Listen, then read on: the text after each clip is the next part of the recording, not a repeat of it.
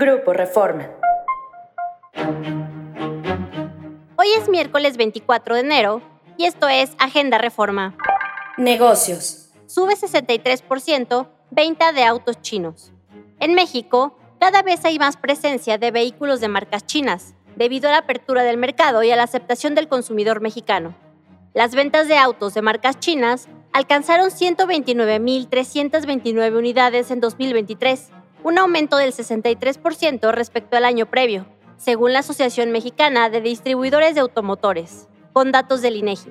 Durante 2023, la venta de vehículos de marcas chinas representó el 19.5% del mercado interno nacional, cuando antes de la pandemia, en 2019 era de 6.4%, según el AMDA. A decir de Carlos Zarza, consejero de la Cámara de Comercio y Tecnología México-China, durante la escasez de chips en el mundo y la consecuente fabricación de vehículos, los asiáticos presentaron una mayor disponibilidad de unidades y eso contribuyó a iniciar con una participación fuerte en México. Crece 66% la brecha de gasolina con Estados Unidos. El diferencial de precios entre las gasolinas de México y Estados Unidos creció casi 66% en el último año. Hasta diciembre pasado, el precio promedio por litro de gasolina regular en México fue de 22.24 pesos, mientras que el precio promedio en Estados Unidos por litro para la regular fue equivalente a 14.58 pesos, un diferencial de 7.66 pesos.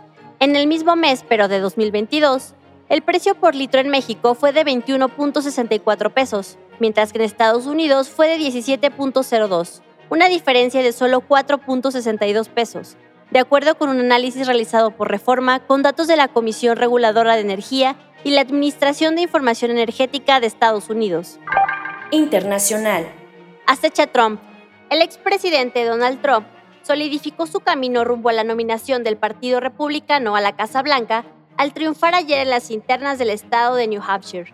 Su única rival, Nikki Haley, descartó ayer abandonar la competencia. Anoche, Trump se convirtió en el primer republicano en la historia moderna de Estados Unidos en ganar las dos primeras fechas de las internas republicanas, en Iowa y New Hampshire, lo que lo deja bien colocado para sumar en las próximas semanas los 1.215 delegados necesarios para amarrar la nominación. Nacional. Suspenden labores por cumpleaños de alcaldesa.